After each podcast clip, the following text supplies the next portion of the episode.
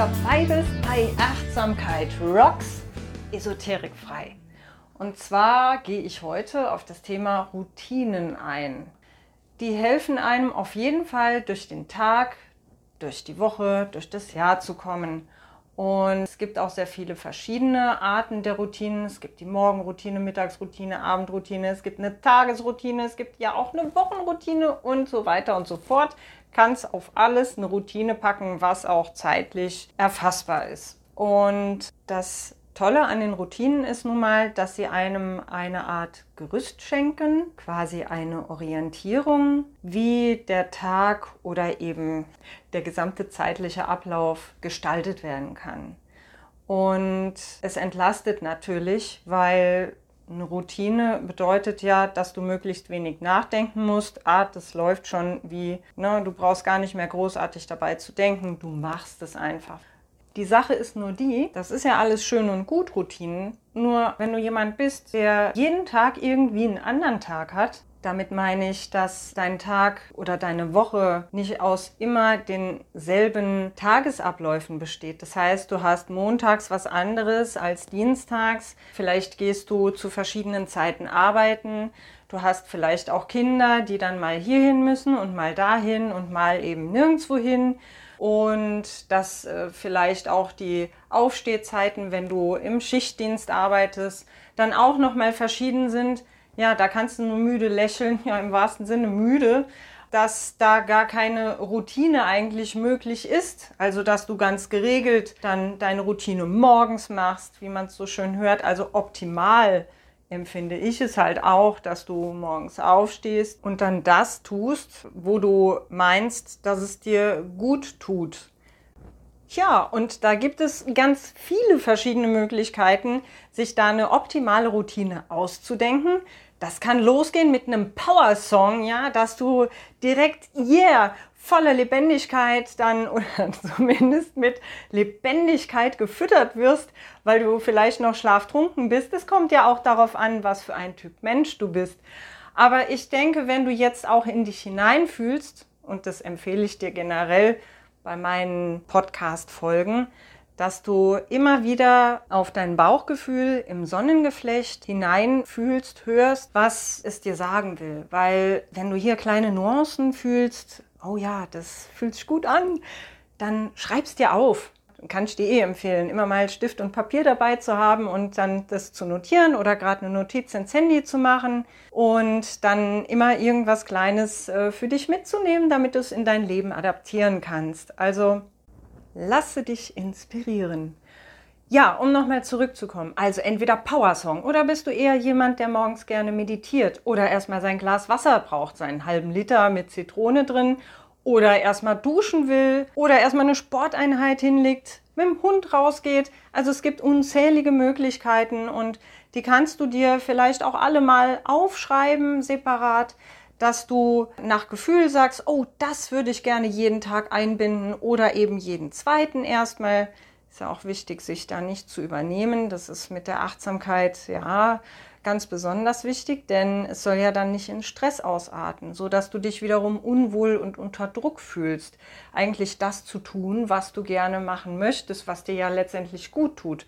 Aber zu viel ist nun mal zu viel. Von daher gerne alles aufschreiben. Das kannst du in deinem Leben komplett dann einbinden. Aber fang erstmal mit ein, zwei Themen an und warte mal drei, vier, fünf Wochen ab, bis sich das gefestigt hat und eben diese Routine entstanden ist.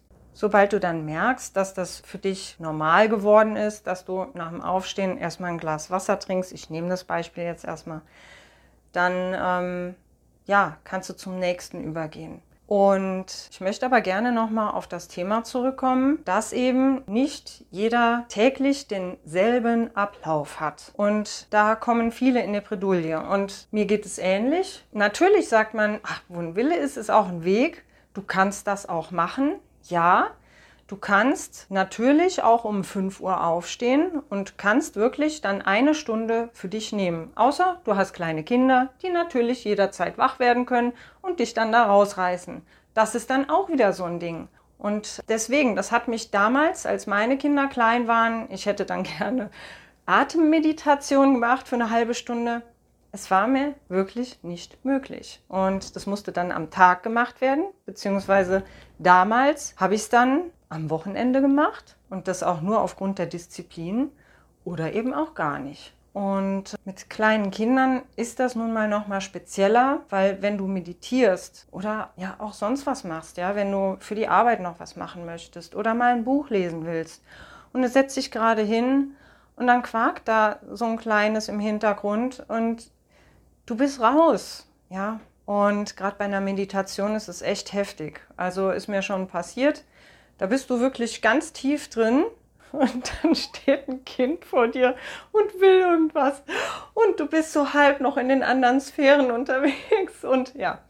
Also von daher ist es trotzdem eine andere Art möglich und Meditation war ja jetzt nun mal auch ein extremes Thema, wenn man da rausgerissen wird. Es ist natürlich möglich, dass du dir den Wecker für um fünf stellst. Ich nehme das Beispiel jetzt einfach mal, um dann eben in einer Stunde deine ganzen Sachen hm, abzuarbeiten oder beziehungsweise erst langsam anzufangen. Nur ist es dann auch wichtig, darauf zu schauen, wie lange hast du geschlafen. Es ist dann ganz wichtig zu beachten, dass du dann abends auch zu einer gewissen Zeit schlafen gehst. Jeder Mensch hat ein anderes Schlafbedürfnis, also die Menge an Schlaf ist bei jedem verschieden und ich denke, wenn du da auch in, in, dich hineinfühlst und aufgrund der Erfahrung, was tut dir gut, wenn du zu kurz, zu lange schläfst, wo ist dein Schnitt ungefähr, dann kannst du dir das auch ungefähr ausrechnen. Aber da ist eben dann auch die Disziplin wichtig, abends zeitig ins Bett zu gehen, damit du morgens dann wirklich fit bist und damit es dir wirklich diesen guten Effekt bringt. Und vielleicht wachst du ja sogar dann von ganz alleine auf. Das ist natürlich das Optimum.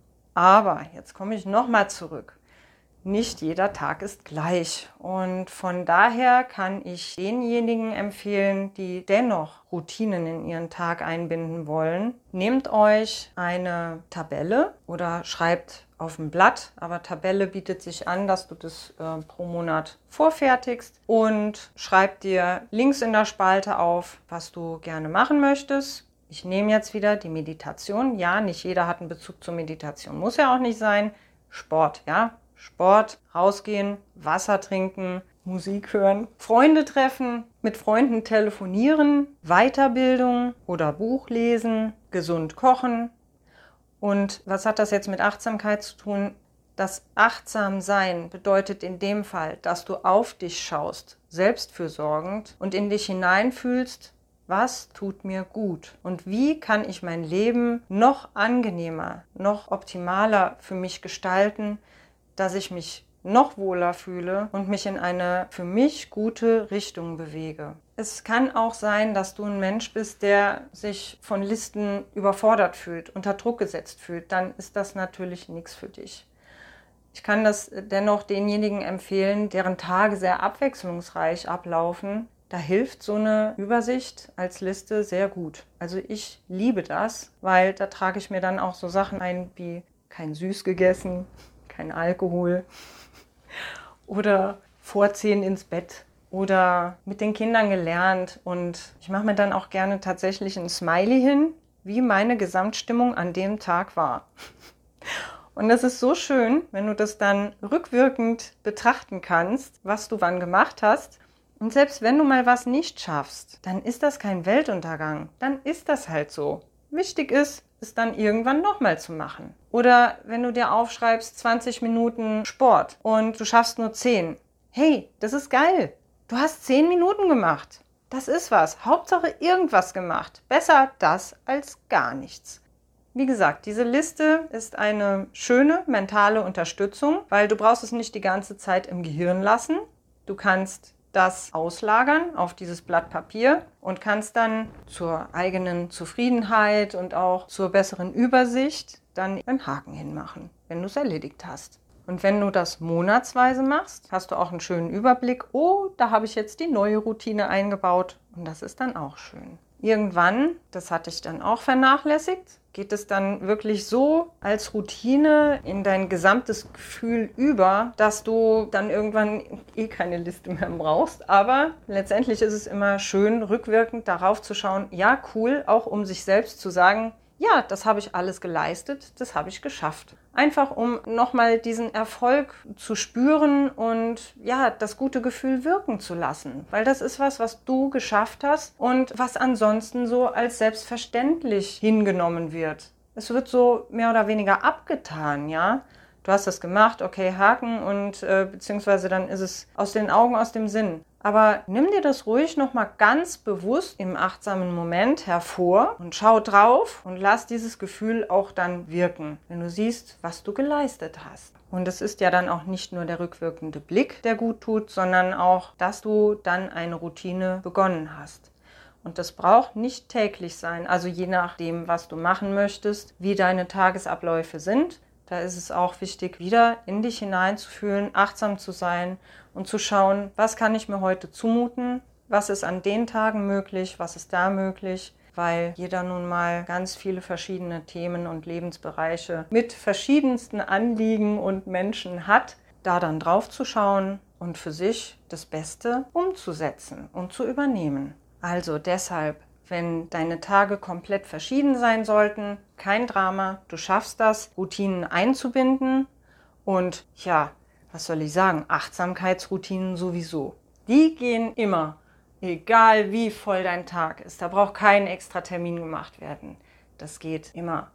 Aber du musst halt irgendwann mal damit anfangen und das eben beibehalten über einen längeren Zeitraum kontinuierlich. Und dann läuft's ja, dann läuft es schön rund und du kannst in den Genuss der positiven Wirkung kommen. Und falls du in der glücklichen Lage bist, wobei das ist ja jetzt schon wieder sehr bewertend, es ist halt eine Entlastung, wenn du jeden Tag denselben Ablauf hast. In dem Sinne ist es eine Entlastung, weil du wirklich morgens dein Ding durchziehen kannst, was dir ja auch letztendlich zugutekommt, physisch und mental.